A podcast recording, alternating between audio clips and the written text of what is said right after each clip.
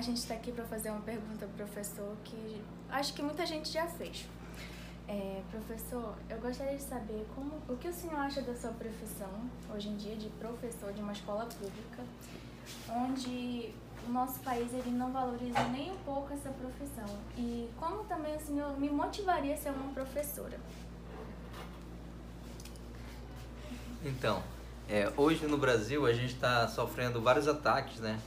Ah, porque veja só, antes, se você for perguntar para seus pais, Antes, quando uma pessoa passava no vestibular, era a maior festa na família, porque a pessoa sabia que aquilo ali ia ter um, um retorno, inclusive financeiro, né? Que a pessoa ia mudar de vida, que a pessoa, através da educação, ia conseguir uma profissão melhor, ia conseguir uma qualificação.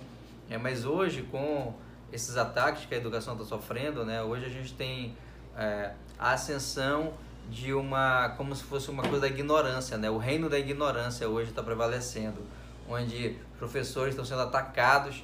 Agora, recentemente, diziam até que a gente queria transformar os alunos em gay.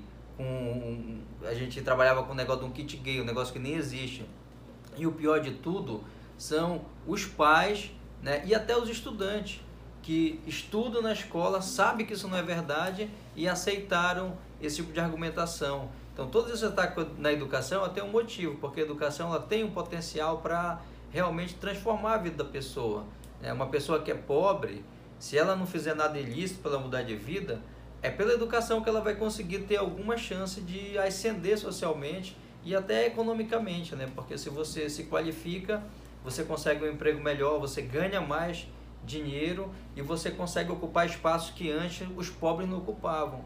Então a gente não pode é, deixar de lado essa questão para poder compreender os ataques que a educação está sofrendo. Então, realmente, o setor educacional é um setor que está sendo muito atacado e a profissão do, do professor, ela também é uma profissão que ela tem sido muito desvalorizada recentemente nessa onda de obscurantismo. E respondendo à segunda parte da pergunta, que seria como poderia motivar, né? É complicado motivar alguém a uma profissão tão desvalorizada, né? Então a pessoa ela tem de de sentir vontade de trabalhar com isso, ou muita gente também trabalha como professor por falta de outra é, oportunidade de, de outras profissões, né? às vezes no local onde a pessoa mora só tem curso de licenciatura, porque são os cursos mais fáceis de ser feito, né? Então tem muita gente formada em licenciatura, que é a habilitação necessária para que seja professor, porque é uma, uma profissão mais barata de ser formada, né? Outras profissões mais elitizadas é mais difícil a pessoa conseguia, né? Um, odontologia, medicina, são cursos muito caros e muito concorridos, então acaba que é, muita gente vai para a licenciatura inicialmente por necessidade, mas alguns acabam gostando. O meu caso, eu gosto de lidar com o público, vocês que me conhecem sabem disso, né? então eu me sinto bem é, como professor. Né? Infelizmente a gente está atravessando esse quadro aí muito complicado no Brasil que a gente espera que melhore, né? Com educação, com consciência das pessoas. É, não é possível que a pessoa faça escolhas burras a vida toda, né? É, é, todo mundo tem condições de cometer um erro e depois pensar melhor no que fez e melhorar. É isso. Tá. E eu queria que senhor deixasse um recado aqui para os alunos e para os professores, motivando a estar tá cada dia mais buscando esse conhecimento, essa educação. Uhum. Então, a questão é a seguinte, é, qualquer, qualquer profissão e qualquer profissional, qualquer pessoa que viva né, nesse mundo, esse mundo nosso, principalmente morar no Brasil, é muito ruim porque é um país muito desigual, né? Tem muita injustiça, as pessoas sofrem na pele isso, a maioria das pessoas sofre na pele mesmo. Você tem problema de saúde, pô, é a maior luta para você conseguir, conseguir se tratar no, no serviço público, né, que é muito sucateado, e a própria situação das escolas públicas também é, são ruins, né, porque deve, pelo valor, é, pelo recurso que o governo tem, ele poderia investir melhor, né? Salas climatizadas, nossa região é muito quente, a gente está no Pará, né? Perto da linha do Equador, é muito quente aqui.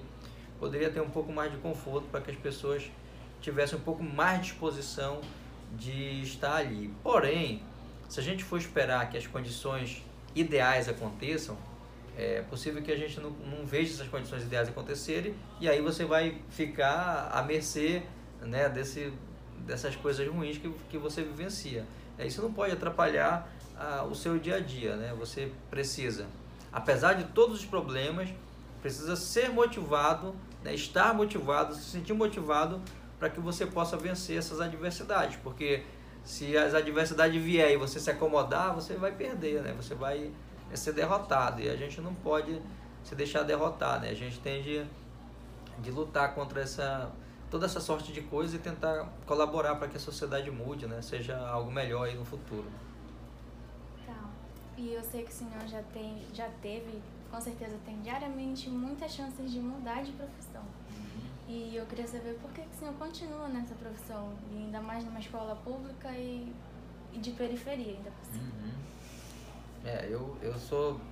Inicialmente eu sou de uma família pobre, né? A gente eh, já passou necessidade quando criança, então me identifico muito com é, a escola pública, porque a escola pública ela atende, principalmente uma escola pública aqui, né? Num bairro bem periférico como é o nosso porque tem escolas públicas de locais mais centrais que a clientela, né, os estudantes são de uma outra classe social. Hoje, com essas políticas de, de acesso é, por via de escola pública, né, muita gente que tem até um pouco mais de condição acaba colocando o filho numa escola pública para poder concorrer é, nessas cotas. Né?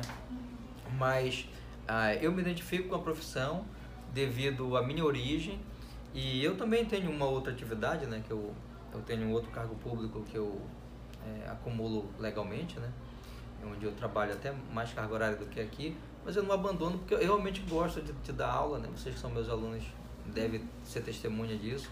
Eu gosto de lidar com gente, né? Então, como professor, é uma oportunidade que eu tenho de dar alguma contribuição para que as pessoas que realmente precisam ouvir essa mensagem, elas possam ouvir é, da minha boca, né? Aí, se eu não estiver lá, não, não vou poder falar, né? Então, professor, muito obrigada pela sua contribuição, tá bom? E obrigada pela força que nos dá diariamente todas as suas aulas de ABC, tá bom? Beleza. Então é isso.